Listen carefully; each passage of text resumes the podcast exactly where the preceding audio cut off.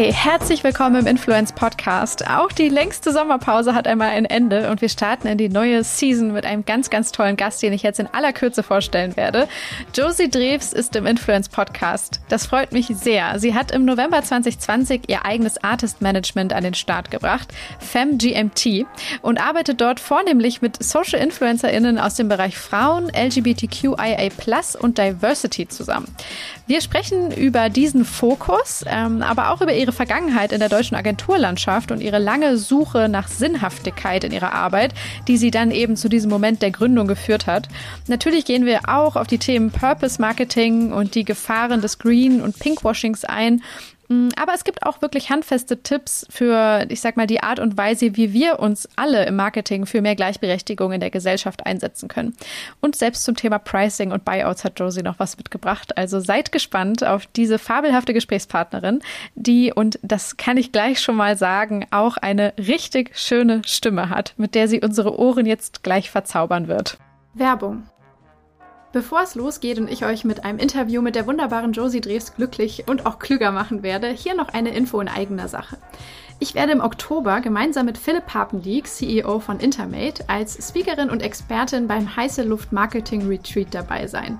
Was genau ist das? Stefanie Kraus und Niklas Bräuch haben diesen Austausch und dieses Lernformat in kleiner Runde dieses Jahr ins Leben gerufen. Beide kennt ihr ja auch schon hier aus dem Podcast. Aber jetzt unter dem Titel Heiße Luft Marketing Retreats schaffen die beiden Orte und Erlebnisse, an denen Markenverantwortliche, wie ihr es vielleicht seid, gemeinsam mit Experten über mehrere Tage hinweg zusammenfinden und Lösungen für aktuelle Problemstellungen und Herausforderungen in ihrem Business erarbeiten. In einer super vertrauensvollen Atmosphäre auf Augenhöhe, die maßgeschneidert auf alle Teilnehmer, auf die jeweilige Marke oder das Unternehmen konzipiert wird. Das nächste Retreat dreht sich 100% um Influencer-Marketing, deshalb ist auch meine Wenigkeit dabei. Es wird vom 4. bis zum 6. Oktober in der Nähe von Berlin stattfinden. Wenn ihr euch also denkt, hm, meine Influencer-Marketing-Aktivitäten sind schon ganz okay, aber so richtig sicher sicher bin ich nicht, dass meine Strategie für 2022 State of the Art ist, dann ist das jetzt eure Chance und die perfekte Gelegenheit, um mit Philipp und mir zwei Tage in einen intensiven Deep Dive zu gehen und den Status quo und die Zukunft eurer Influencer-Marketing-Aktivitäten zu definieren und aufs nächste Level zu heben. Euch mit anderen Entscheidern auszutauschen und gemeinsam als Gruppe ein wirkliches Top-Gespür für das zu bekommen, was in den nächsten Monaten und Jahren im Influencer-Marketing entscheidend sein wird. Wenn das spannend klingt und du im Oktober dabei sein möchtest, dann melde dich an oder liest dir weitere Infos zum Event durch. Du findest alle relevanten Infos zum Heiße Luft Marketing Retreat, wenn du auf den Link in meinen Shownotes klickst oder direkt unter heißeluft.marketing vorbeischaust. Und wenn du noch Fragen hast, kannst du mir auch sehr gerne direkt schreiben. Ich freue mich ansonsten, euch im Oktober mit dabei zu haben und zu sehen und zu treffen und gemeinsam an euren Zielen im Influencer Marketing zu arbeiten. Jetzt geht's aber rein ins Interview mit der wunderbaren Josie Drews. Viel Spaß!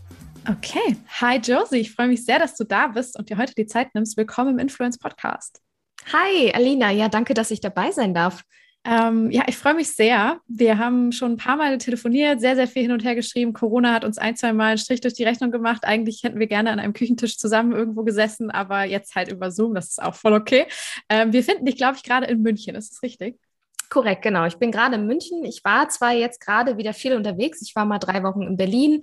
Äh, dann war ich jetzt äh, circa eine Woche in Hamburg und im Norden unterwegs und habe dort auch einige InfluencerInnen und KundInnen getroffen. Aber ja, es ist, also meine Hauptstation ist definitiv München, hier in Heidhausen in der Nähe vom Ostbahnhof und sehr beschaulich, sehr klein und urig, würde ich mal sagen. Das klingt sehr, sehr gut. Du hast ein, glaube ich, wahnsinnig bewegtes Jahr hinter dir, eine eigene Gründung und das alles im Krisenjahr in Corona. Du hast Ende 2020 dein eigenes Management an den Start gebracht. Ich fände es voll cool, so ein bisschen von dir zu hören und ich glaube, dann können die Gäste auch so einen Eindruck gewinnen, was du so für eine Persönlichkeit bist und so was für ein Typ irgendwie, wo du herkommst. Wenn du uns mal so ein bisschen vielleicht ähm, den Weg der Entscheidungsfindung bis zu dieser Gründung so ein bisschen miterleben lässt. So, was hat dich dazu gebracht, diesen Schritt zu wagen und äh, ja, wo, wo warst du vielleicht in welchen äh, an welchen Stufen in deinem Leben so, äh, die dich dahin gebracht haben? Ja, ja, das ist natürlich eine sehr, sehr große Frage, weil da weiß ich immer gar nicht, wo ich anfangen soll. Ne? Also äh, ich würde jetzt einfach mal da reingehen, wo ich sozusagen angefangen habe, mich überhaupt mit Influencer-Marketing zu beschäftigen. Das war ungefähr 2015, 16, also schon ein paar Jährchen her. Da gab es den Begriff Influencer meiner Meinung nach auch gar nicht so richtig. Es gab halt YouTuber ähm, und das war halt so auch genau die Szene, in der ich mich rumgetummelt habe. Also wir haben zusammen mit Pure Online, das ist eine Film- und PR-Agentur in Berlin, äh, haben wir damals die Social Movie Night zusammen mit Robert Hofmann ins Leben gerufen. Äh, der Filmkritiker ist auf YouTube und, ähm, und da haben sich halt alle YouTuber irgendwie getummelt aus Berlin und Umgebung. Und äh, da bin ich sozusagen das erste Mal mit diesen Themen überhaupt in Berührung gekommen. Ähm, und tatsächlich dann 2018 habe ich so gedacht, hm, der Bereich Influencer Marketing bereitet mir irgendwie mehr Freude als vielleicht andere Themen. Und dann dachte ich, ich möchte mich darauf spezialisieren und habe mich dann bei Felix Hummel äh, vorgestellt, der jetzt mit Jemas Hummel äh, ein eigenes Management auch gegründet hat im letzten Jahr ja, und, und habe dann dort bei Buzzbird mich vorstellig gemacht und wurde dann auch äh, aufgenommen oder wie soll ich sagen, aufgenommen. Also klingt so, so äh, komisch, wenn ich das sage, aber ja, ich, ich wurde dann eingestellt. So, das ist das mhm. Wichtige, genau. Und ähm, habe dann dort äh, einen großen Streaming-Anbieter strategisch und operativ betreut, auch mit einem Team und es war total toll und ähm, hat Spaß gemacht. Aber ich habe auch recht schnell gemerkt, also ich war zwei Jahre bei Buzzbird auf dem Kunden auch und habe dann so gedacht, hm, irgendwie fehlt mir da noch so ein bisschen der, der sogenannte Purpose, von dem ja immer alle sprechen. Ja. Ähm, und habe so überlegt, was, wo möchtest du eigentlich hin, Josie? Was möchtest du eigentlich machen? Und ähm, habe dann gedacht, das Wissen, was ich mir die letzten Jahre angeeignet habe, das kann ich doch auch super in meinem eigenen Business umwandeln sozusagen. Und dann wusste ich aber auch recht schnell, ähm, ich beschäftige mich halt auch privat mit wahnsinnig vielen Themen wie Feminismus, Queer, LGBTQIA-Plus-Themen, äh, also Diversity-Themen. Das sind alles Themen, die, die schon immer auf meinem Tisch waren, emotional und privat. Und deswegen habe ich gedacht, warum das nicht verknüpfen?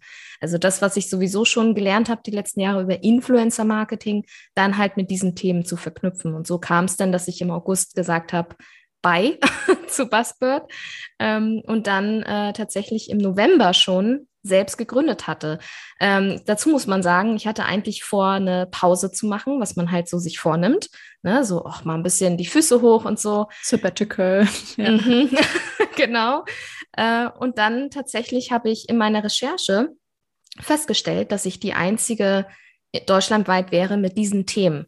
Und dann wusste ich, holy fuck, wenn ich das jetzt nicht mache, wann dann und dann macht es jemand anderes. Mhm. Also wusste ich dann, ich musste innerhalb von drei Monaten dann gründen und dann habe ich Gründerseminare besucht und alles und, äh, und habe dann, ja, am 1. November bin ich dann gestartet Mhm.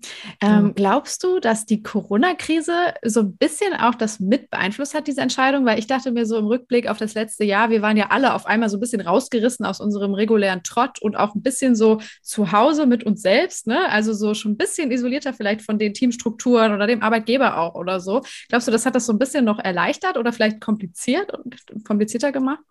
Ich glaube, es hat es am Anfang kompliziert gemacht, aber dann halt recht schnell die Erleuchtung gebracht. Also das möchte ich auch wirklich so bezeichnen. Also ja. ja, total. Ich glaube, wir haben alle die gleiche Erfahrung gemacht. Und zwar, dass plötzlich während einer globalen Pandemie alles stehen und liegen gelassen wird. Das Einzige, was weiterhin läuft, war die Arbeit. Mhm. für alle so gefühlt. Ne? Also ich will jetzt wirklich nicht die Menschen ansprechen, die natürlich durch Corona auch ihren Job verloren haben. Ich spreche jetzt hier wirklich bewusst die Leute an, die auch während Corona sehr gut profitieren konnten. Und das war Influencer Marketing. Influencer Marketing ja war gerade dann in der Pandemie total am Boom. Ähm, und ja, und dann habe ich gemerkt, dass ich nur noch arbeite und alles andere hat halt nicht mehr stattgefunden. Und dann führte das natürlich dazu, dass man Überstunden gemacht hat. Äh, wie gesagt, ich habe für einen Streaming-Anbieter gearbeitet. Das heißt, der hat natürlich gerade während der Pandemie geboomt. Ähm, das heißt, da ist extrem viel Arbeit reingeflossen. Und ähm, dann habe ich mich halt selbst hinterfragt, so das, was du jeden Monat an Outcome hast, sozusagen an Geld, äh, wägt sich das auf mit dem, was, was, was man so halt an Arbeit reinsteckt und an Lebenszeit. Und ähm, genau, und deswegen, also ich würde jetzt nicht so weit gehen und sagen, ich arbeite jetzt weniger, aber halt mit einem anderen, mit einem anderen Ziel und mit einem anderen Gefühl dahinter, weil ich einfach selbstständig bin und mir selber die KundInnen aussuchen kann und äh, ja. Ähm, du hast gerade eben dann eben auch schon gesagt, dass du natürlich diese Gründung oder das Unternehmen selbst auch sehr, sehr eng an deine Werte geknüpft hast, an dein eigenes, äh, ich sag mal, Purpose-Streben so ein bisschen. Ähm, warum sind diese Themen LGBTQIA oder auch Diversity, Feminismus für dich so wichtig, sag ich mal? Weil das, man merkt ja, wenn das so ein zentrales Element jetzt auch deines Arbeitslebens ist, das ist ja dann schon nochmal eine Stufe weiter, als zu sagen, ach ja, bin ich schon für oder so, sondern ne, da ist ja wirklich so ein, auch ein aktivistisches Gen oder so dahinter. Ähm, was glaubst du, warum das so ist bei dir? Mm, also in erster Linie mein Gerechtigkeitssinn. Der war schon mhm. immer krass ausgeprägt, schon in ja. der Schule.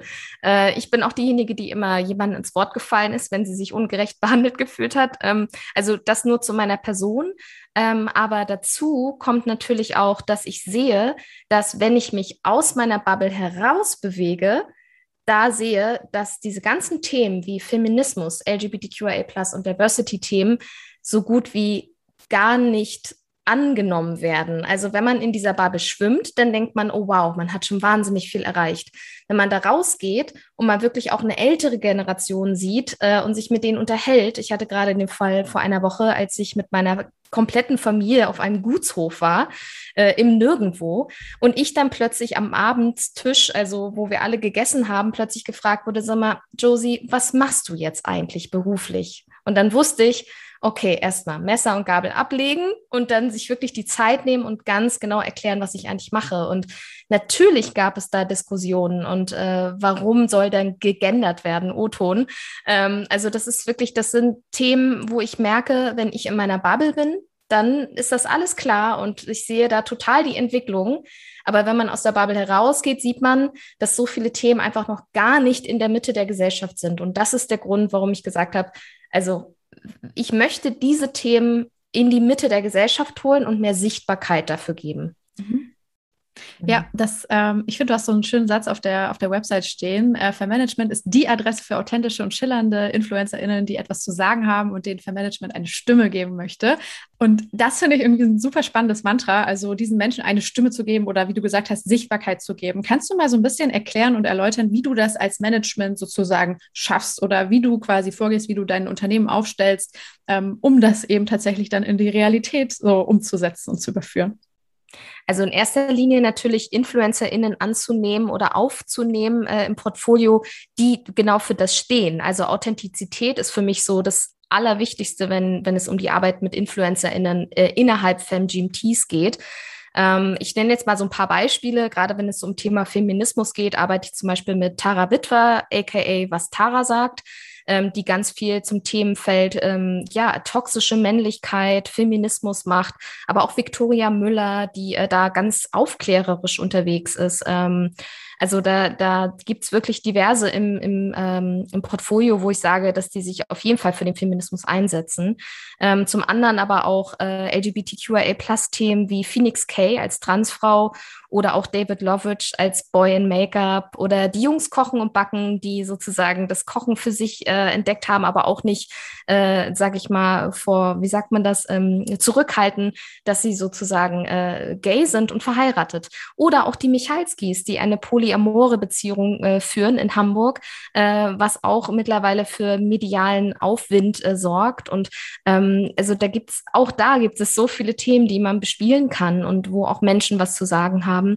Diversitätsthemen sind zum Beispiel auch Laura Gehlhaar im Rollstuhl sitzend, die sich äh, für Unternehmensberatung einsetzt in Themen Inklusion, Barrierefreiheit oder auch Ilka Brühl, die mit einer Kiefer-Gaumenspalte geboren wurde und damit halt immer wieder Themen wie Schönheit und, und Selbstbewusstsein, Selbstwert thematisiert. Und also du merkst schon, es sind sehr viele Personen im Portfolio, die halt eben genau für diese Themen stehen. Und wie schaffe ich das dann als Management, ihnen eine Stimme zu geben, indem ich sie halt mit Unternehmen verknüpfe, um Kooperationen, äh, Kooperationsmarketing sozusagen zu machen, sodass sozusagen auch, sage ich mal, so Konver äh, wie sagt man das, äh, konventionelle und, und äh, ähm, sag ich mal, klassische kommerzialisierte Unternehmen äh, eben genau mit diesen Menschen arbeiten. So dass halt nicht immer nur auf das klassische äh, Beauty und Fitness und, und all das. Das, ich will das gar nicht abwertend sagen, weil diese Menschen sind auch sehr erfolgreich aber dass es eben noch mehr gibt darüber hinaus und, und dass eben das auch mehr Sichtbarkeit schafft, indem man auch mit diesen Menschen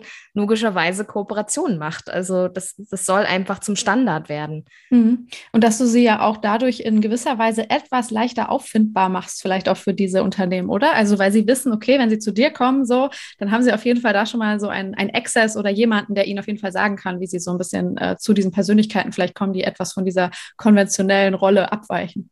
Ja, total. Und äh, mal fruchtet das sehr gut und mal gar nicht. Und, und das ist auch gar nicht schlimm. Also, weil wir sind alle noch in dieser Entwicklungsphase, wo wir uns dahin bewegen, wenn wir aus dieser Bubble rausgehen. Das ist einfach noch ein Stück Arbeit, was wir vor uns haben. Äh, wie Phoenix auch immer so schön sagt, sie möchte gerne in zehn Jahren keine Aktivistin mehr sein, weil dann es hoffentlich normal, Normalität sein wird. Ähm, ich hoffe, dass sie recht behält. Ähm, aber ich denke, wir müssen alle da an einem Strang ziehen und alle was dafür tun, damit es so, damit wir in zehn Jahren sagen können, wir brauchen den Aktivismus auf diesen Ebenen eigentlich gar nicht mehr. Hm. Machst du dir manchmal Sorgen, dass eben dieses, ähm, dieser Begriff Diversity oder auch LGBTQ oder so, so mittlerweile ja doch sehr auch als Label verwendet wird, irgendwie so ein bisschen, wie auch alle so vielleicht in Schubladen denken und wenn dann quasi in irgendeiner Marketingabteilung jemand sagt, lass noch mal ein bisschen was mit Diversity machen, nächste Woche ist Pride Month oder so, mhm. ähm, dass sie dann halt ne, so zu dir kommen, so ein bisschen ohne Sinn und Verstand vielleicht äh, und mhm. das dann halt einfach schnell durchziehen und machen. Aber äh, ja, also wäre das für dich sozusagen auch okay oder siehst du da vielleicht ein Problem drin oder so, wenn das so ein bisschen so gedankenlos labelmäßig regelmäßig gemacht wird. Also das über das Schubladendenken habe ich mir auch vorhin Gedanken gemacht. Ähm, und äh, tatsächlich ist es so, dass ich sage, also ich würde mal so weit gehen, und da bin ich mutig, das zu behaupten, dass 99 Prozent der Menschen in Schubladen denken. Und wichtig ist, diese Schubladen bewusst zu öffnen und bewusst reinzugucken, um sozusagen diese Themen, die in diesen Schubladen rumlungern und vielleicht vergammeln, sich mal genauer anzuschauen und das äh, aus einer anderen Sichtweise zu betrachten. Ähm, weil äh, nur so, glaube ich, funktioniert es. Und zwar ganz bewusst die Konfrontation mit diesen Themen, auch wenn sie vielleicht Schubladendenken vielleicht äh, bedingen, aber äh, trotzdem diese Dinge sich einfach mal bewusst anzuschauen. Und was Unternehmen angeht, die sozusagen aufspringen auf so solche Themen sehe ich das auch tatsächlich entspannter als vielleicht andere. Und das, das sage ich auch ganz bewusst, weil auch da wieder, wenn wir in unserer Bubble sind, ja, das stimmt. Es gibt Unternehmen, die sozusagen nur auf dieses Thema aufspringen, weil es gerade Trendthema ist. Ne? Also Trend ist ja auch so ein Wort, was ich ungern im, im, im Bereich Diversity-Themen oder LGBTQIA sehe. Aber es ist nun mal so, und auf der anderen Seite sehe ich dann wieder die, die Menschen außerhalb dieser Bubble, die dann einfach damit konfrontiert werden. Und die denken, machen sich ja keine Gedanken darüber, ob das jetzt Trend ist oder nicht, sondern sie werden damit konfrontiert durch diese Unternehmen. Und das ist für mich zumindest schon mal ein erster Schritt in die richtige Richtung.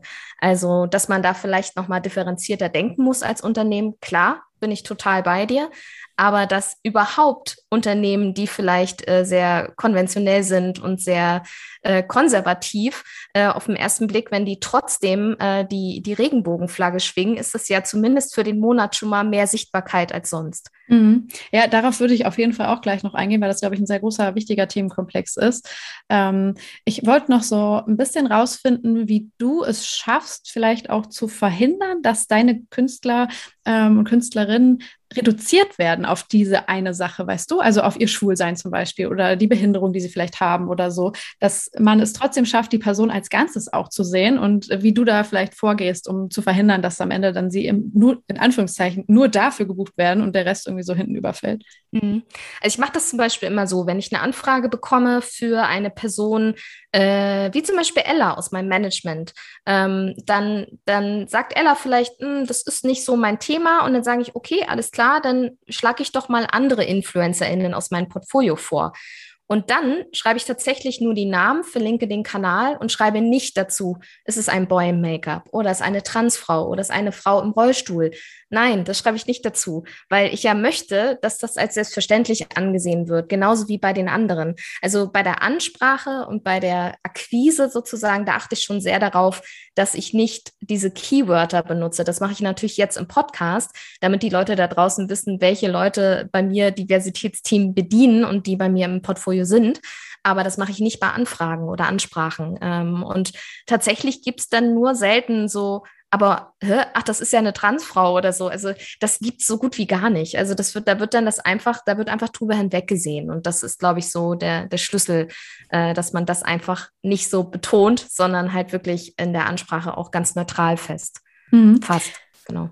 Mm, und äh, genau, bei den Personen, die du, äh, mit denen du arbeitest, ist es ja auch so, dass manche, glaube ich, fix bei dir sind, relativ exklusiv und die anderen dann so frei und du fragst sie an und die sind in deinem Netzwerk sozusagen. Ne? Genau. Ähm, ist es so, dass diejenigen, die bei dir wirklich so unter Vertrag sind, dass du auch mit denen wirklich so eine Art Entwicklungsstrategie vielleicht hast? Das höre ich auch immer von vielen Managements, dass es wirklich da auch so einen sehr, sehr großen Teil der Arbeit irgendwie so eine Art Persönlichkeitsentwicklung und so ausmacht. Ne? So, wo möchtest du überhaupt hin als Mensch? Was willst du von diesem Job, in Anführungszeichen, der ja doch auch irgendwie so ein Lifestyle ist und sehr viele Einflüsse auch auf die, ja, die, die zukünftige Entwicklung dieser Person hat. Ähm, wie arbeitest du mit den Menschen, um sie irgendwie so auch ja, ihren vielleicht vermeintlichen Zielen oder so, die sie verfolgen, näher zu bringen und zu so einer Zufriedenheit zu kommen mit ihnen? Mhm. Ja, also gerade zu Beginn, als ich gegründet habe, habe ich genau das gemacht. Also bevor ich die Leute unter Vertrag genommen habe, habe ich gefragt, was, was sind eigentlich deine Ziele, was möchtest du machen, was sind so die Themengebiete, die dir besonders Spaß machen oder ähnliches. Also man muss das schon ganz bewusst in den Austausch gehen. Und ähm, ja, und jetzt ist es so, dass wir halt immer mal wieder Calls haben, wo wir halt auch ak akute Themen besprechen. Also zum Beispiel eine Influencerin bei mir, die exklusiv ist, die hat zum Beispiel gesagt, sie weiß nicht mehr, was sie mit YouTube anfangen soll, weil sie das Gefühl hat, hat irgendwie, dass diese Plattform irgendwie einschläft und dass die Themen, die sie bedient, auch nicht mehr so gut ankommen. Also wie geht man da strategisch am besten vor? Also wie kann man das vielleicht so umswitchen, dass sie die Themen, die sie liebt, weiterhin machen kann, aber nur in anderen Formaten kippt sozusagen. Also ähm, da guckt man schon, äh, oder eine Influencerin, die bei mir auch exklusiv ist, die ist nicht so reichweitenstark, so dass sozusagen da auch Unternehmen meistens sagen, ah nee, das ist uns zu klein, dazu wollen wir nichts machen. Ähm, und da haben wir dann gesagt, okay, dann, dann stecken wir das jetzt um und sagen, okay, dann lassen wir das Kooperationsmarketing erstmal liegen und konzentrieren uns sozusagen eher auf die PR. Also, dass sie als Person bekannter wird ne, und als Persönlichkeit wahrgenommen wird und somit mehr FollowerInnen bekommt und so weiter. Also, ich glaube, man muss da ganz individuell gucken, was, was möchte man erreichen, was, was ist gerade Prio, was ist gerade wichtig und äh, genau, also es ist einfach ein offener Austausch, wie, äh, wie man sich das, glaube ich, auch in Beziehungen mit anderen Menschen äh, wünscht, ob äh, beruflich, privat. Offener Austausch ist da und offene Kommunikation ist da der Schlüssel.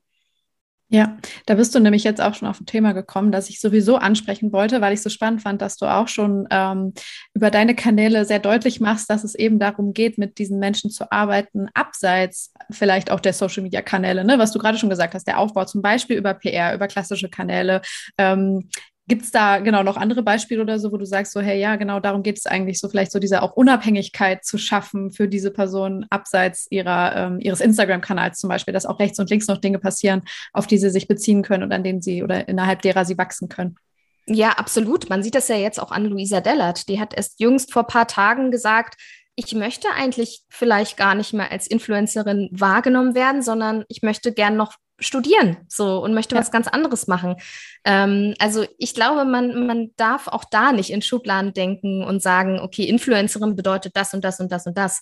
Ähm, das sind einfach so viele Themenbereiche, die da reinspielen und das sind nun mal, und das vergessen auch viele Unternehmen, das sind Menschen hinter diesen Kanälen. Das sind Personen mit mit Charakter, mit äh, Persönlichkeit, mit Wünschen, Ängsten, Bedürfnissen. Also da ist ja alles dabei, wie, wie bei jedem Menschen. Und ähm, deswegen muss man da wirklich gucken, dass man so individuell wie möglich das alles gestaltet und äh, ja, und auch fernab von den Social-Media-Kanälen. Also auch mal im Print, auch TV. Also wir haben auch immer mal wieder Interviews oder Podcast-Aufnahmen. Also Phoenix war jetzt ganz jüngst bei Nils Bokeberg zum Beispiel zu Gast.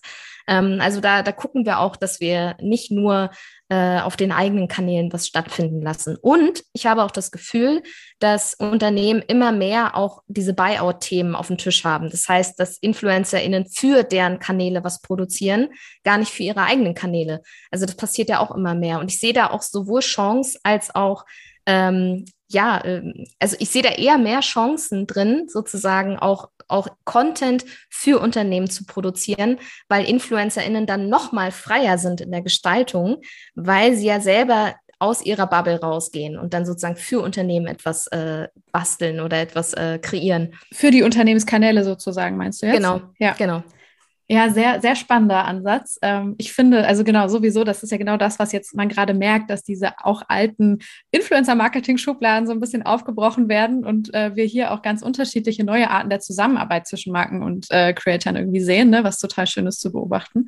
Und äh, genau, in dieses Feld möchte ich jetzt auch als nächstes so ein bisschen reingehen, nämlich dieser Punkt, ähm, wir hatten es gerade schon ein bisschen angeschnitten, Marken und Diversity, um es jetzt mal ganz platt zu sagen, weil äh, du hast eben schon gesagt, wir sollten eigentlich nicht von einem Trend sprechen, aber man merkt einfach, dass immer mehr Marken, große Konzerne, ähm, ja, Institutionen sich diesem Feld so ein bisschen annehmen oder sich das auch wirklich wörtlich auf die Fahnen schreiben und die Regenbogenflagge hissen und so weiter. Wir hatten das jetzt, finde ich, diesen Sommer irgendwie sehr plakativ während des Pride Months oder auch während der Auseinandersetzung zwischen ähm, UEFA und der Stadt München, Schrägstrich Regenbogenaffäre der Allianz Arena oder so, ne? so der, der Klassiker, ja, ja. nochmal kurze ja. Erinnerung. Ähm, wo ich mir auch dachte oder auch so ein paar andere sich so rechts und links mal kurz angeguckt haben und so meinten, ja, okay, ist es jetzt, ist das jetzt gut oder ist es vielleicht auch irgendwie ein Problem, dass sich so viele das jetzt so auf die Fahnen schreiben, wo wir wissen, in den Konzernstrukturen zum Beispiel, um es jetzt so ein bisschen rauszugreifen, da ist noch gar nicht alles wirklich diverse. Ne? Da sind immer noch sehr, sehr viele äh, klassische, alte, weiße Menschen so, ohne das jetzt negativ äh, konnotieren zu wollen. Und da ist noch ein weiter Weg zu gehen. Ne? Also so quasi kippen wir jetzt gerade äh, das so ein bisschen, müssen wir es vielleicht erstmal wieder auf die Füße stellen oder so und äh, jagen uns schon so ein bisschen zu hoch hinaus. Ähm, wie blickst du so ein bisschen darauf? Glaubst du, wir, wir driften langsam schon in so eine Richtung ab, wo es Green- und Pinkwashing irgendwie gibt? Natürlich gibt es das überall, aber ist das so ein Zeichen dafür oder ist es eigentlich genau das, was jetzt erstmal passieren muss, dass wir erstmal diese Sichtbarkeit schaffen für überhaupt das Thema und der Rest kommt dann so, das Klein-Klein und die echte Arbeit sozusagen? Mhm. Uh, das ja, das ist, wie, wie ich vorhin schon sagte, das ist eine total komplexe und vor allen Dingen sehr spaltende Frage. Also sie, sie spaltet sozusagen die, die Leute, die in diesem Bereich arbeiten und da auch total unterschiedliche Meinungen haben. Ich habe da auch in anderen Podcasts schon drüber gesprochen. Ähm, ich sehe das nach wie vor eher als Möglichkeit der Mehrsichtbarkeit. Also auch wenn ich gebe es ganz ehrlich zu, auch wenn es Unternehmen gibt, die vielleicht noch nicht hundertprozentig alles richtig machen, wer macht das schon? Ne? Also ich, ich will das auch gar nicht kleinreden, aber ich finde, den ersten Schritt überhaupt zu gehen in die Richtung ist schon mal der erste Schritt. Alles weitere kann man dann optimieren mit Hilfe von externen ExpertInnen, die dann sozusagen dort nochmal mehr in, in die, äh, in, die, ähm, in die Beratung gehen und sagen, ihr müsst es nochmal mehr ähm, in die Richtung denken oder ähnliches. Also ich nehme da als Beispiel auch immer sehr, sehr sehr gerne Gillette Venus, ähm, die mit Phoenix K gerade eine langfristige Zusammenarbeit haben und ähm, Gillette Venus war jahrelang äh, so die Brand, wenn es um Schönheit, um Beachbody und all dieses, äh, dieses klassische Bild halt von Germany's Next Topmodel auch. Ähm, die wollen jetzt auch ganz bewusst weg davon und haben gesagt, wir wollen nicht nur nachhaltig im, im sozusagen im Gedanken werden und zwar mit einer Transfrau zu arbeiten, sondern eben auch, was die äh, Produktherstellung äh, betrifft. Also, dass sie halt ihre Rasierer plastikfrei machen und so weiter, sowohl in der Verpackung als auch in, in dem Rasierer selbst selbst. Ähm, und ich finde, das könnte man jetzt als Greenwashing bezeichnen. Und ja, vielleicht ist ein gewisser Anteil an Greenwashing da auch drin. Aber äh, es ist ein erster Schritt, überhaupt äh, in, die Richtung, in die richtige Richtung zu gehen und da bewusst äh, schon mal ein Augenmerk drauf zu legen. Und das ist mir ehrlich gesagt mehr wert, als wenn man einfach sagt, ganz oder gar nicht. So, weißt mhm. du, okay, wir sind nicht 100% äh, äh, nachhaltig und auch nicht 100% queer, also lassen wir es ganz. Das ist auch nicht die Lösung in meinen Augen. Also ja deswegen ist das meine Meinung dazu. Ähm, und ich, ich finde es auch lustig, dass du gerade gesagt hast, es soll gar nicht so negativ konnotiert sein mit den weißen Vorständen. Ich möchte es sehr gerne negativ konnotieren, weil mir geht es total auf den Sack, äh, dass wir immer noch äh, an der Stelle stehen, dass wir weiße männliche Vorstände haben und sie einfach äh, immer noch viele Entscheidungsträger sind für, für wichtige Themen. Ähm, und da muss auch definitiv was passieren. Also sowohl in der Außen- Wirkung als auch in der Innenwirkung, wenn es das Wort überhaupt gibt, ähm, müssen Unternehmen da einfach klarer, strukturierter sein. Mhm. Ja, ich glaube, das ist so ein bisschen das, was gerade in diesem Diskurs, äh, was super spannend ist, dass das jetzt sich in diese Richtung entwickelt, weil es, glaube ich, wirklich so ist, dass sehr, sehr viele Jahre lang, also es hat meine Mutter mir so ein bisschen erzählt, so über die Debatten, die in den so 70er, 60er, 70er, eher 70er Jahre nach den 68ern so aufkamen und 80ern, wie sie so erzogen wurde, eben tatsächlich so dieses, Hautfarben nicht sehen wollen oder ne, so dieses wir wir wir reden gar nicht darüber, sondern das ist irgendwie klar, jeder wird akzeptiert und hat alle Rechte und so weiter. Wissen wir auch so, ja okay, ein weiter Weg, it's still to go. Aber äh, ich glaube, da brechen gerade auch die die Generationen so ein bisschen gegeneinander, ne, weil ich auch so verhindern möchte, dass es dann irgendwann ein Marke ist, in dem Sinne ein, ein alter weißer Mensch zu sein, so, ne? Um Gottes Willen, be it, so. Mhm. Ich glaube, mhm. wir müssen die Strukturen tatsächlich irgendwie halt aufbrechen, damit es für alle möglich ist, dahin zu kommen, so, ne? Also ich glaube, das ist irgendwie immer das, was ich äh, ja auch voll promote, wo ich glaube, dass es helfen kann. Ähm, äh, und ich möchte auch nochmal zu dem anderen Punkt, den du gesagt hast, ähm, super wichtig. Ich bin auch voll bei dir in dieser Richtung, ähm, was das ganze Thema Greenwashing angeht. Ich bin da auch eher entspannt und dankbar, so quasi auch für jeden Schritt. Ich kann aber auch das Misstrauen den Unternehmen gegenüber sehr, sehr gut verstehen, weil ähm, ich glaube, wir haben das bei uns intern im Team sehr, sehr lange diskutiert, ähm, als diese tolle Grafik irgendwie rumging. Ich glaube, bei Twitter, bei, bei LinkedIn, wo man gesehen hat, okay, diese großen Konzerne haben jetzt alle ihre Regenbogen-Logos hochgeladen auf ihren Social-Media-Kanälen, ähm, bei den, den westlichen Social-Media-Accounts ne, und überall da, mhm. wo es noch ein kleines Problem ist, wo es wirklich ein Zeichen gewesen wäre. Irgendwie ein Beispiel war zum Beispiel BMW Deutschland, Regenbogen, BMW Saudi-Arabia, alles schön in schwarz und grau, ne? genau geblieben wie im Original, wo du so merkst, okay, man ist halt als Konzern natürlich am Ende immer noch seinem Profit, seinen Aktionären und seinen Stakeholdern verpflichtet und man wird nichts tun, was diesem Unternehmen ernsthaft Schaden zufügt. So, ne? Also man, man geht immer so weit, wie es einen gerade nichts kostet, so ein bisschen. Ich glaube, das ist das, was man so ein bisschen vorwerfen kann in dem Ganzen. Auf jeden Fall. Und ich mache auch den Vorwurf in die Richtung, dass halt das Posten einer Regenbogenflagge auch nicht ausreicht. Also das muss auch jedem klar sein. Also da mache ich schon ganz klar den Vorwurf in die Richtung, also wenn ihr Kampagnenarbeit macht mit Influencerinnen, mit Promis oder ne, weiß der Geier, ähm, dann ist das ja alles noch, finde ich, äh, geht es in die richtige Richtung. Aber wenn man nur, nur die Regenbogenflagge irgendwo ins Logo packt, sorry, dann äh, ist es ein super GAU. Vor allen Dingen, wie du gerade auch gesagt hast, ich finde dieses äh, Thema in Deutschland ist Queerness zwar klar immer noch ganz viel Arbeit, aber es ist ja immer noch so viel weiter voraus als Polen, Ungarn etc. Ja. Und ich glaube, das ist nochmal auch, was ich auch immer versuche zu erklären. Ähm, ich mache ja diese Arbeit nicht nur für Deutschland. Also gerade wenn ich jetzt zum Beispiel auch KundInnen habe aus den USA oder aus äh, Asien oder so, also es ist sehr selten, aber wenn es mal vorkommt, auch da muss ich ja für diese Werte einstehen, weil ich kann ja dann keine Ausnahme machen. Ähm, das würde, da würde ich mir ja selbst ins Fleisch schneiden. Und ähm, deswegen ist es halt ein globales Problem. Also es ist wie mit der Pandemie. Nur weil wir das in Deutschland äh, aktu aktuell recht gut im Griff haben, würde ich mal sagen, heißt es nicht, dass es in anderen Ländern auch so ist. Und ähm, ich glaube, ich glaube, das ist halt einfach nochmal so ein Punkt, auch gesamt global das zu sehen, ähm, dass das einfach ein Problem ist. Also in so vielen Ländern sogar so sehr, dass nicht mal Jugendliche auf die Straße gehen dürfen und äh, Aufklärungsarbeit bezüglich äh, Queersein äh, leisten dürfen. Ähm, und auch da wieder, es kann nicht wahr sein, also jetzt komme ich wahrscheinlich vom Hölzchen in Stöckchen, aber es kann nicht wahr sein, dass die junge Generation die junge Generation aufklären muss, weil es die ältere Generation oder die Menschen, die eigentlich die meiste Macht haben da draußen, einfach nicht hinkriegen. Das mhm. ist schockierend und das kann man auch auf die Umweltthemen äh, adaptieren und auf ganz viele andere Sachen. Also gerade erleben wir auch durch TikTok eine, ein, ein Schwall an Informationen und an Aufklärungsarbeit von jungen Menschen an junge Menschen. Mhm. Und da blutet mir das Herz. Also auf der einen Seite bin ich total happy, dass das passiert, weil wenn, wenn es nicht junge Menschen machen, wer dann?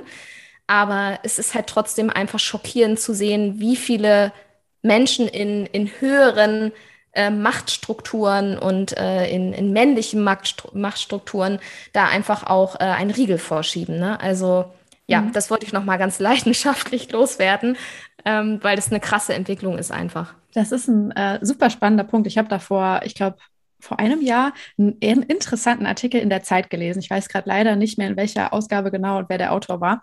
Aber da war die Grundthese, dass wir immer als Gesellschaft in Generationen lernen. Und das ist super schwer, glaube ich, für Menschen wie uns, die sehr schnell übermorgen was ändern wollen oder am besten gestern, ähm, dass es immer eine Generation dauert, bis etwas, eine Erkenntnis so durchgesickert ist, dass es wirklich jeder oder eine, ich sag mal, signifikante Masse so sieht. Und ich glaube, genau das ist bei diesem Thema so. Da kommen jetzt junge Menschen, die natürlich auch auf einen Boden fallen, den ältere Generationen hinterlassen haben ne, und sich da in Strukturen bewegen oder auch auf Plattformen, die von älteren Menschen geschaffen wurden zum Beispiel, die aber auf einmal sich quasi die Dinge, die Sachlage Frage angucken und zu genau dieser Erkenntnis kommen zum Beispiel, ne? so dass es doch egal ist, wen du liebst oder so, dass es irgendwie überhaupt kein Thema sein sollte, dass hier Ungerechtigkeiten vorliegen, gegen die wir was tun müssen und das halt in so einer Breite schaffen und dann jetzt heutzutage natürlich nochmal ganz geile Kommunikations- und Aktivierungswege irgendwie finden. Und ich glaube, so die Generation ist jetzt quasi auf der Schiene schon mal safe, in Anführungszeichen. Ja, und die werden ja ihre Kinder ganz, ganz anders erziehen, als wir zum Beispiel erzogen wurden, oder? Also so, da werden gewisse Dinge überhaupt gar nicht mehr ein Problem oder überhaupt eine, eine Frage sein oder so. Aber ich fürchte leider, bei manchen ganz großen elementaren Sachen müssen wir uns so ein bisschen so darauf ja, einstellen, dass es dauert und dass vielleicht gewisse andere Generationen gar nicht mehr unbedingt mitgenommen werden können in der Breite. Absolut. Und das habe ich auch begriffen in diesem einen Jahr jetzt. Also seit fast einem ja. Jahr bin ich ja selbstständig. Äh, und das habe ich auch begriffen. Wie oft habe ich hier gesessen, kopfschüttelnd und manchmal auch weinend, weil mich das so mhm. sauer gemacht hat, dass gewisse Themen einfach äh, nicht gesehen werden wollen. Also das ist ja auch ein Zeichen von, ich möchte nicht gendern, so wie das nochmal, wie, wie das gesagt wurde am, am äh, Abendstisch. Und ähm, ja, das, das ist ein emotionaler Punkt. Und ich stelle mir auch vor, dass ich irgendwann als alte Frau dann in meinem Sessel sitze und meine Enkelkinder mich angucken und sagen, sag mal, wie bescheuert wart ihr eigentlich damals? Also, wie, wie konntet ihr nur, ne? Also, mhm. also, das jetzt mal ganz grob gesagt. Also, ich glaube, dass, dass wir da schon nochmal eine Konfrontation bekommen. Aber ähm, ja, das sehe ich auch so. Ich glaube, wir alle, also ob Phoenix, ob David, ob äh, Ilka, alle diese Personen arbeiten gerade dafür, dass es besser wird und die Generationen danach werden hoffentlich äh, das äh, adaptieren können. Ähm, dann sag doch mal gerne, was in deinen Augen eben dann diese Creator ähm, jetzt für eine Aufgabe übernehmen schon oder übernehmen können, um das eben sogar noch zu beschleunigen, weil ich glaube, es ist tatsächlich ein interessanter Faktor in dem Ganzen. Hm, also ganz klar Aufklärung über das, was wir auch gerade sprechen. Also wirklich ganz bewusst zu sagen, ich bin schön, auch wenn ich nicht äh, den, den, sage ich mal, konventionellen Schönheitsidealen entsprechen würde. Oder ich bin äh, ein Mann, auch wenn ich mich schminke. Und also das sind ja alles so, also Leute, die in unserer Bubble schwimmen, die werden alle denken, ja, meine Güte, ist ja nichts Neues. Aber für viele da draußen ist das was Neues äh, und was, was etwas, was vielleicht auch Angst macht. Aber was ich auch vor allen Dingen in der LGBTQ-Plus-Szene immer wieder sage, ist, ich meine, ich sage es jetzt ganz drastisch, wir retten damit auch Leben. Also die Selbstmordrate ist hoch in, dieser, in diesem Feld, in diesem Gebiet. Und auch wenn wir das vielleicht manchmal gerne nicht sehen wollen, aber es ist leider so. Und ich habe letztens erst wieder, als ich äh, die Michalskis in Hamburg besucht habe, äh, kurz an dem Tag, äh, kurz nach unserem Treffen, fand der CSD statt in Hamburg. Und ich habe ein, eine junge Frau gesehen, äh, die eine Transflagge um sich trug ähm, und äh, aber auch sichtbar, ähm, sage ich mal, einschneidende ähm, Narben auf dem Arm hatte. Mhm. Und da war mein Gedanke auch wieder, ja, diese Person kann jetzt aber frei leben aufgrund dessen, dass es zur Normalität wird. Ähm, vor 20 Jahren hätte die Person, wer weiß was, ne, getan. Also ich will jetzt nicht hier so dramatisieren, aber ich finde, das darf nicht außer Acht gelassen werden oder das, das muss gesehen werden, dass wir auch mit unserer Aufklärungsarbeit Menschenleben retten können. Und ähm, ja, Punkt. Brauche ja. ich gar nicht erklären. genau. Sehr wichtig. Ähm, ich glaube sogar, dass die, die Möglichkeit, dass man heutzutage es muss ja nicht der Job des Creators sein, aber das jetzt mal ein Beispiel, ähm, die Möglichkeit hat, sich mit den heutigen Technologien und so weiter relativ einfach selbstständig zu machen, so sein Ding durchzuziehen, auch etwas sehr Empowerndes haben kann, so nach dem Motto, ne, dass ich mich vielleicht unabhängig machen kann, auch von diesen althergebrachten Konzernstrukturen oder so und vielleicht leichter so mein eigenes Ding durchziehen kann, was auch immer es dann ist, so in Fotografie oder was auch immer und mich leichter mit den Leuten vernetzen kann, die irgendwie auch so meinen Vibe fahren und wo ich mich irgendwie nicht verstellen muss oder wo ich noch mehr so ähm, mein Selbstvertrauen oder Selbstbewusstsein vielleicht auftanken kann, ähm, dass das heutzutage vielleicht auch noch einen Ticken leichter ist, so für alle Menschen, die irgendwie anecken mit dem System, wie es äh, halt sehr lange Zeit vielleicht so war. Ne? So dieses Ausbrechen wird etwas leichter und das Vernetzen mit anderen Gleichgesinnten. Absolut, aber auf der anderen Seite wissen wir natürlich auch alle, dass äh, das auch genau das Gegenteil sein kann. Also es kann auch ein Mensch mit 3,1 Millionen FollowerInnen wie Montana Black etc., die können auch äh, Wertesysteme ähm, nach draußen tragen, ähm, die vielleicht nicht äh, dem entsprechen, was wir erreichen wollen. Ne? Also wir, mit wir meine ich jetzt wirklich Menschen, die queer denken wollen, die Feminismus äh, voranbringen wollen und so weiter. Also ich glaube, wir haben sowohl Fluch als auch Segen in diesem ganzen Social-Media-Leben, ähm, dass wir sowohl sehr reichweitenstarke InfluencerInnen im queeren Bereich haben, aber auch sehr reichweitenstarke Influencer im Bereich ja, vielleicht auch, die auch Frauenhass schüren. Also da muss man wirklich äh, gut unterscheiden können als Consumer oder als, als Konsument äh, in dem Fall ähm, oder Konsumentin, äh, da einfach ähm, das zu unterscheiden, was, was ist jetzt wirklich, was ist vielleicht richtig vom Wertesystem und was nicht. Also mhm. ich glaube, für gerade für junge Menschen ist das schwer, da äh, irgendwie, also ich bin auch gelernte Erzieherin und weiß, dass äh, genau solche Themen äh, gerade für junge Menschen total schwer greifbar sind, wenn man sie nicht aufklärt. Da sind wir wieder beim Thema Aufklärung. Ja. Haben deine Künstler sehr viel zu kämpfen, auch mit dem Thema Hass im Netz und äh, Cybermobbing und so weiter? Oder ist das so, wo du sagst, hey, da jeder, der in der Öffentlichkeit steht, hat da irgendwie Probleme mit, natürlich, aber dass es vielleicht auf euch nochmal in besonderem Maße zukommt? Absolut. Ich würde lügen, wenn ich sagen würde, nein. Ja. also ja, definitiv. Also gerade David äh, Loveridge hat damit immer wieder ganz massive Probleme. Ähm, er wurde ja auch vor einigen Jahren äh, zusammengeschlagen und die Nase war gebrochen und all das äh, aufgrund dessen, dass er schwul ist und dass er äh, auch Make-up, ich glaube, das war die Zeit, wo er noch nicht mal Make-up getragen hat. Also ähm, und, und das hat er auch wieder thematisiert auf seinen Social-Media-Kanälen. Und dann sind halt solche Kommentare drunter wie, äh, ja, hätte ich auch genauso gemacht, wenn ich dich auf der Straße gesehen hätte. Ne? Also mhm. Das ist schon schwer ertragbar für die Menschen, die betroffen sind. Also wie David, die selber äh, ihre Geschichte erzählen und dafür auch noch ähm, beschuldigt werden, dass sie so sind, wie sie sind. Äh, ich selbst habe mit FemGMT Gott sei Dank das noch noch nicht gehabt. Also ich hatte noch keine Mails in meinem Postfach so von wegen, was bist du eigentlich für eine, dass du dich für diese Menschen einsetzt oder so. Ähm, gar nicht. Also ich sehe es halt immer nur an anderen. Also Phoenix äh, zum Beispiel auch hin und wieder, auch nur dann, wenn sie aus ihrer Bubble rausgeht. Also sie hatte ein Stern-Interview gegeben und die Kommentare unter dem Stern-Posting von in Instagram waren eine Katastrophe. Also das, da sieht man auch, wenn sie dann auf ihrem Kanal ist, bekommt sie sehr wenig Hass, aber sobald halt das auf andere Kanäle übergeht, keine Chance. Und das meine ich mit Bubble. Ne? Also wenn man halt aus der eigenen Bubble rausgeht, äh, ist da noch sehr, sehr, sehr, sehr viel zu tun. Leider. Mit Blick auf die, hm, ich sag mal, Projekte, die du aber dann umsetzt und wo du dann eben tatsächlich Marken und ähm, Werbetreibende sozusagen mit diesen Creatoren, Künstlern zusammenbringst, ähm, wie schaffst du es dann auch wirklich da diesen Match zu machen? Du hast es ganz am Anfang schon ein bisschen so erwähnt. Ähm, manchmal passt der eine nicht, aber ein anderer oder so. Worauf achtest du, um dann eben tatsächlich zu sagen, hey, diese Persönlichkeit mit diesem Wert passt voll gut zu dieser Marke, mit diesen Werten und diesem Aufgabenprofil? Mhm. Also da hast du mir eigentlich schon ganz viel vorweggenommen, weil in erster Linie recherchiere ich natürlich. Ne? Ich schaue mir die Brand an. In der Regel kennt man ja die meisten Brands. Ist ja nicht so, dass man, dass man irgendwie 80 Prozent irgendwie erstmal recherchieren muss, sondern man kennt ja schon einige. Ähm, aber wo man recherchieren muss, natürlich Startups, neue Unternehmen und so weiter, da gucke ich mir tatsächlich auch immer regelmäßig die Vorstände an. Da bin ich immer sehr äh, äh, rigoros. Immer, ja. also es ist nicht so, dass ich denn, wenn zwei Männer gegründet haben, dann sage, nein, das ist Quatsch. Aber ich finde es trotzdem interessant, weil ich dann gerade bei Startups immer sehen kann, gibt es jetzt schon eine Entwicklung? Ne? Also kann man schon sehen, dass mehr Frauen gründen. Also ähm, ich wurde ja auch ganz oft gefragt, äh, du als Gründerin, äh, war das schwer und so. Und dann denke ich mir so, Nein, also ich, ich kann genauso gründen wie ein Mann auch. Ähm, es ist, ich habe da überhaupt keine Hürden gehabt oder sowas. Ähm, aber vielleicht sage ich das auch aus einer privilegierten Bubble. Aber zurück zur Frage.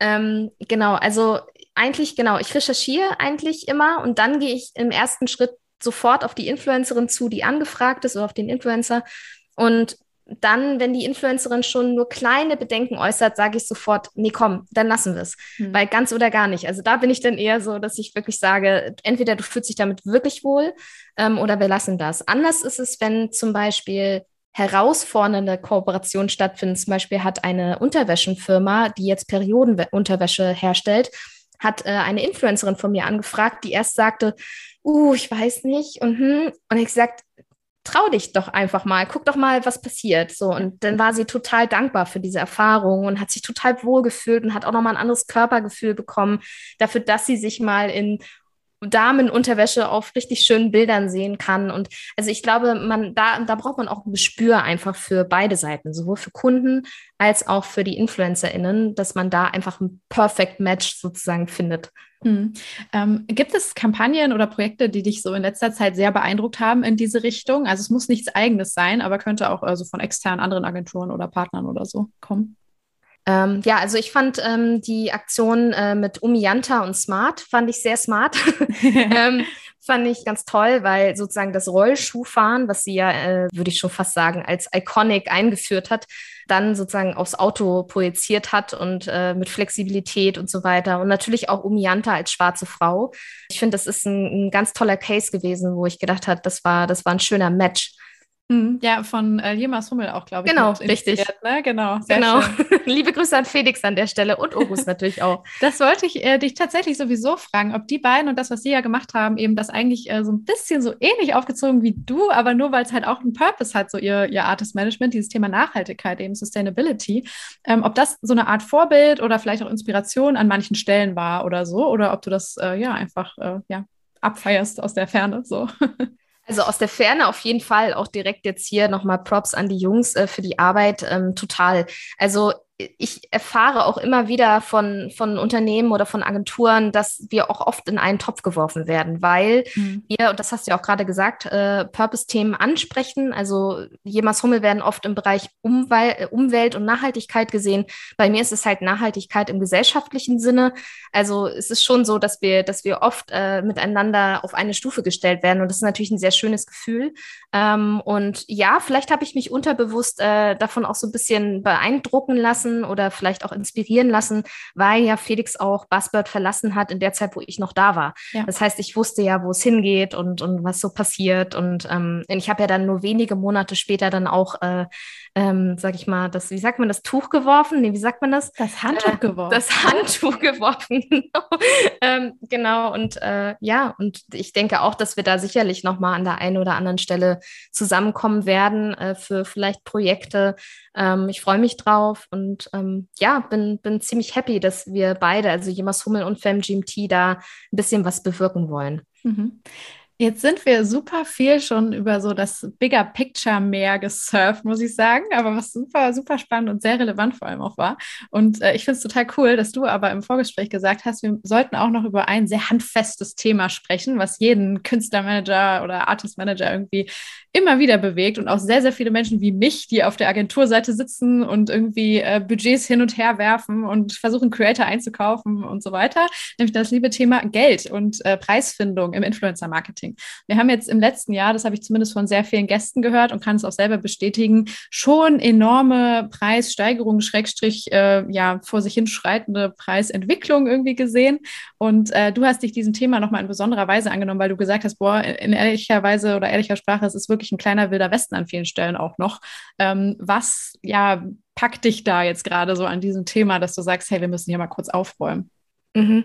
Ja, also ich hatte ja schon im Vorgespräch genau das Thema äh, Buyouts angesprochen, weil das ist so ein Thema, äh, wo ich auch mit anderen Agenturen im Austausch bin und wir auch alle sagen, das ist so wie so ein wilder Westen. Ne? Also da macht jeder das so, wie er möchte und jeder nach dem Bauchgefühl und das passiert, also das, das führt natürlich dazu, dass hier äh, wirklich mit ähm, Richtwerten gerechnet wird, wo vielleicht andere sagen, oh Gott, äh, das ist ja fernab von all dem, was ich eigentlich berechne. Ähm, deswegen ist jetzt der Plan, dass ich mit anderen Agenturen, wie zum Beispiel der Lena Niesen von Ubase oder auch ähm, der Henning Semrau von Instinct 3, ähm, dass wir da nochmal uns zusammensetzen äh, demnächst und ein Buyout-Sheet basteln. Also wir haben äh, zum Beispiel, äh, womit ja ganz viele arbeiten, ist die Velma-Liste, die aber hauptsächlich für Models ist. Äh, das merkt man auch. Also da sind noch so Plakatbewerbungen drin und sowas. Also was ist, wenn jemand auf dem Plakat abgebildet wird, was würde da prozentual als Buyout anfallen, etc. Ähm, und tatsächlich äh, haben wir gesagt, warum gibt es das eigentlich nicht für InfluencerInnen? Also, weil da haben wir dann natürlich noch mal viel, viel mehr Themen, die vielleicht Models nicht haben, ne? wie zum Beispiel diese ganzen Social-Media-Kanäle. Was passiert, wenn ein äh, Beitrag eines Influencers oder einer Influencerin ge, ähm, nochmal ge, gepusht wird mit Geld? Muss das auch nochmal beziffert werden? Wie ist das mit, ähm, mit Buyouts für Unternehmenskanäle, was ich vorhin schon angesprochen habe, wenn jemand ein Bild produziert für einen Unternehmenskanal? Wie muss man das beziffern? Also es sind ja wirklich tausend Themen. Ist es Dachregion? Ist es global? Ist es nur sechs Monate? Ist es komplett, also frei von, von zeitlichen Gegebenheiten. Also du merkst schon, es sind so viele Parameter, die da reinspielen. Und deswegen haben wir gesagt, wir würden sehr gerne so ein Sheet bauen. Und da arbeiten wir gerade dran. Und zusätzlich äh, kann ich auch schon mal als Ausblick geben, äh, werde ich in Zukunft auch Workshops anbieten für UnternehmerInnen, ähm, die vielleicht gerade ganz frisch gegründet haben und äh, da sagen, wir würden gerne was mit InfluencerInnen machen, aber wissen gar nicht, wo wir anfangen sollen. Also wie setzen wir Verträge auf? Wie machen wir das mit dem TKP? Was ist, was ist überhaupt marktüblicher TKP? Also da hört man ja auch wieder unterschiedliche Sachen wie 8 bis 11 Euro oder 70 Euro. Also ich glaube, es ist, ähm, also ich kann ehrlicherweise das nicht unterschreiben, was du sagst, und zwar, dass die Preise höher gegangen sind. Ich habe genau das Gegenteil erlebt. Also okay. gerade auf Agenturseite ähm, erfahre ich da immer wieder Sätze wie, wir arbeiten mit einem TKP von 10 Euro, wo, wo ich nur kopfschüttelnd da sitze und denke, Moment mal, und dafür soll meine Agenturprovision, die Arbeitszeit, der ganze Aufwand und die Reichweite vergütet werden.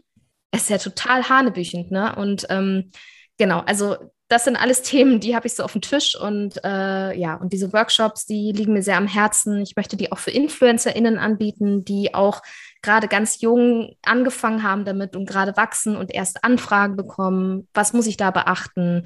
Ne? Also was kann ich verlangen für meine Reichweite und all diese Themen. Mhm.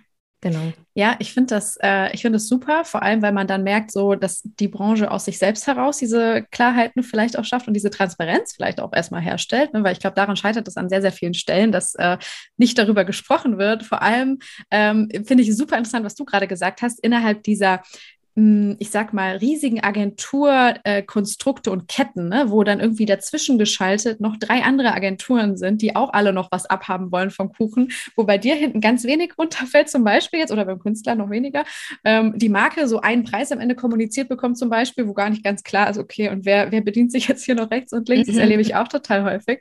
Ähm, genau, und das gepaart mit glaube ich, dem Selbstverständnis von super vielen Playern jetzt sehr, sehr lange Zeit so. Genau, es gibt hier den einen festgelegten TKP von vor vier Jahren und mit dem arbeite ich weiterhin und was, was spricht dagegen, so nach dem Motto. Auf der anderen Seite, ähm, glaube ich, den viel, viel informierter werdenden und ähm, ich sag mal auch selbstbewusster agierenden Künstlern, die langsam verstehen, was es für einen Wert hat. Daran ist es ja sehr häufig auch bei den Buyouts gescheitert, ne? dass überhaupt nicht Korrekt. verstanden wurde, wie wertvoll dieses Recht ist, dass man mein Asset zum Beispiel für immer in irgendeiner Werbekampagne auf irgendeinem Kanal in irgendwo auf der Welt benutzen kann, ähm, dass da dieses Verständnis für Marketing, Media auch irgendwie, glaube ich, jetzt langsam wächst. Ne? Und dann mhm.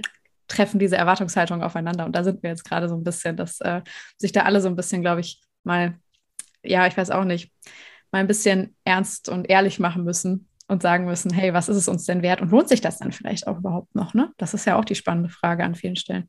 Absolut. Und Transparenz ist halt wirklich so ein Punkt, äh, wo ich wirklich sage, das ist auch mein Credo für meine Arbeit. Also mir ist es immer total wichtig, ganz transparent auch den KundInnen zu spielen. Was kriegt der Influencer oder die Influencerin, was bekomme ich? Ähm, da bin ich total transparent, weil ich natürlich auch weiß, du hast es gerade auch schon angedeutet, wie diese Branche funktioniert. Es gibt Agenturen, die ziehen 20 Prozent vom Influencer ab oder von der Influencerin und packen nochmal 20 Prozent für die Brand on top, sodass sie halt einfach wahnsinnig viel Geld bei sich behalten und am Ende äh, die Kunden viel zu viel vielleicht zahlen und InfluencerInnen viel zu wenig bekommen. Also es ist, es ist ein wilder Westen, ja. Und es, es wundert mich auch, dass es immer noch so ist, weil wir arbeiten jetzt schon so lange in dem Feld und äh, wenn man bei Pro7 anruft und einen Werbeblock buchen möchte, dann zahlt man auch seine 15.000 Euro jetzt mal. Ich kenne die Preise nicht, das ist jetzt wirklich nur ausgedacht oder mehr. Ähm, aber äh, ja, und, und das ist dann okay. Aber wenn man dann einen Influencer buchen möchte oder eine Influencerin, wo ja dann einfach nochmal viel mehr dahinter steckt. Und zwar ein Mensch, der nochmal individuell äh, da alles besprochen werden muss. Und es ist einfach nicht nur eine Werbe, ein Werbegesicht. Ähm, dann dann wird es halt schnell brenzlig und dann wird halt schnell an den Kosten gespart. Und ähm, ja, das ist ein bisschen schwierig, das Thema. Also ja. ähm, ich, ich weiß mir da oft äh, was aus. Ich kann die Sprichwörter immer nicht so, ja ja, auf jeden Fall. Wir kommen äh, zum Ziel, ja, ja. Ich weiß, ich weiß ja, ja. was du meinst. gut, gut. Ich hoffe, die ZuschauerInnen auch. Die ZuhörerInnen, oh Gott. Ja, ja. Wir sind, äh, genau. Aber wir, wir, wir haben hier unser schönes Video laufen, also es ist fast alles gut. Ähm, genau, ich glaube, was ich noch fragen wollte, war tatsächlich, ich denke mal, wenn das bei Ochi kommt, werden das alle Zuhörerinnen und Zuhörer äh, bestimmt über LinkedIn, über deine Kanäle mitbekommen, ne? Und äh, da sicher sehr schnell darauf zugreifen kann. Sehr gut. Da freue ich mich auf jeden Fall persönlich auch drauf. Also da so ein bisschen reinzuspicken, weil im Moment erlebe ich tatsächlich irgendwie äh, dieses Würfelspiel, genauso wie du gerade gesagt hast, so manche verlangen 100 Euro dafür, manche verlangen 5000 Euro dafür und äh, irgendwo wird sich das dann schon treffen. Da bin ich gespannt drauf. Jeder äh, Gast wird immer wieder gefragt, ähm, wer die persönlichen Influencer, Influencerinnen sind, die so das eigene Denken und Handeln immer mal ein bisschen anstupsen und dich vielleicht auch auf dem Weg irgendwie, vielleicht irgendwie durch Humor, durch Entertainment, durch äh, coole Empfehlungen oder vielleicht auch Denkmuster oder so, so ein bisschen prägen. Was würdest du sagen, sind so deine Key-Influencer? Mhm. Also global ist es bei mir ganz klar Matt Bernstein, mhm. ähm, der äh, in New York lebt und äh, offen gay lebt und, und äh, queer ist. Und ähm, ich habe durch ihn gerade global wahnsinnig viel über diese Themen gelernt. Also zum Beispiel haben wir ja hier, glaube ich, in Deutschland, wenn ich jetzt falsch liege, bitte können die ZuhörerInnen da gerne äh, korrigieren. Aber soweit ich weiß, gibt es hier Muppets Junior zum Beispiel gar nicht zu gucken. Und in den USA ist jüngst eine Folge rausgekommen, in der eine der Hauptfiguren, der Gonzo, sich in einem äh, Prinzessinnenkleid präsentiert und, und äh, dann die anderen Muppets äh, Juniors sagen, oh, das ist aber toll und es ist schön und Hauptsache, du fühlst dich wohl. Ähm, und da sind wir wieder beim Thema Aufklärung. Ähm, und zwar das schon den Kleinsten klar zu machen, dass auch ein Junge gerne ein Prinzessinnenkleid tragen möchte, wenn er das möchte. Punkt. Aus Ende. Ähm, und dass nichts daran verwerflich ist. Ähm, und das, äh, durch diese ganzen schönen Sachen werde ich dann aufmerksam über seinen Kanal. Also ich finde ihn wirklich wahnsinnig toll. Äh, er hat äh, nicht nur einen sehr guten Musikgeschmack, der mit meinem matcht, sondern auch so diese ganze Art und Weise, wie er aufklärt und wie er auch äh, outcalled. Also er, er, zeigt ja auch Kommentare, die ihm geschickt werden, die wirklich äh, nicht so schön sind ähm, und, und äh, beschreibt dann auch, wie er sich damit fühlt. Und er ist selber auch äh, psychisch krank, also er hat eine starke Depression und ähm, und äh, redet auch darüber ganz offen. Also das finde ich an Matt Bernstein wirklich ganz toll. Ich kann ihn nur empfehlen. Also ganz, ganz toller junger Mann aus New York. Genau, und deutschlandweit, äh, ich bin großer Fan von Kinda Kiri, ähm, die offen lesbisch lebt, ähm, in Köln wohnt und auch da, äh, sage ich mal, äh, sehr viel auch zum Thema Anxiety und, und äh, Mental Health-Themen und sowas aufmerksam macht. Also auch sehr großer Fan. Sehr schön. Werden wir auf jeden Fall in der Infobox verlinken in den Show dieser Folge. Dann genau. können alle Leute da auch selber nochmal zum Fan werden. Perfekt. Ähm, genau, und dann wird auch jeder Gast immer gefragt, gibt es so eine Art These oder Prognose für die Zukunft, wo du sagst, hey Leute, da sollten wir uns vielleicht darauf vorbereiten, ich glaube, da kommt was. Hm, also ich glaube, ähm, und das habe ich vorhin auch schon angemerkt, äh, Luisa Dellert, ich glaube, dass immer mehr InfluencerInnen äh, rausgehen aus dieser Bubble und was anderes machen wollen und sozusagen das Influencer-Dasein an den Nagel hängen, aber somit natürlich auch eine neue Generation nachrückt. Also ich glaube, es wird weiterhin äh, InfluencerInnen geben, weil die gab es ja auch schon vor 30, 40 Jahren, wie zum Beispiel Michael Jordan mit den, äh, oh Gott, jetzt, oh Gott, ich hoffe, ich sage nichts Falsches, mit den Nike-Schuhen. Äh, Air Jordan, ja, genau. Ja, absolut. Und, und äh, deswegen glaube ich, äh, die Prognose ist bei mir, es wird weiterhin InfluencerInnen geben, aber es werden sich wahrscheinlich immer wieder ähm, Leute abseilen und dann wieder was ganz anderes machen. Zum Beispiel wird man vielleicht InfluencerInnen viel mehr in TV-Sendungen dann sehen, die dann ins klassische Fernsehen gehen oder so. Ähm, ich glaube, InfluencerInnen gehen mit, mit der Zielgruppe mit. Und wenn die Zielgruppe wächst und älter wird und auch andere Plattformen bedient, dann zieht das, glaube ich, auch so ein bisschen also zieht dann die Influencerin oder der Influencer auch mit. Also das ist so mein Gefühl. Aber ich glaube, es wird weiterhin so laufen, dass wir Kooperationsmarketing haben oder ähnliches. Wundervoll, mal. Ich danke dir. Es war eine sehr ähm, ja, informative, erhellende und mich äh, irgendwie weiterbringende Episode. Das freut mich sehr und ich glaube, dass das allen, die es zugehört haben, genauso geht. Äh, schön, dass du dir die Zeit genommen hast, Josie. Vielen Dank. Ich danke dir, Alina. Ne? Danke.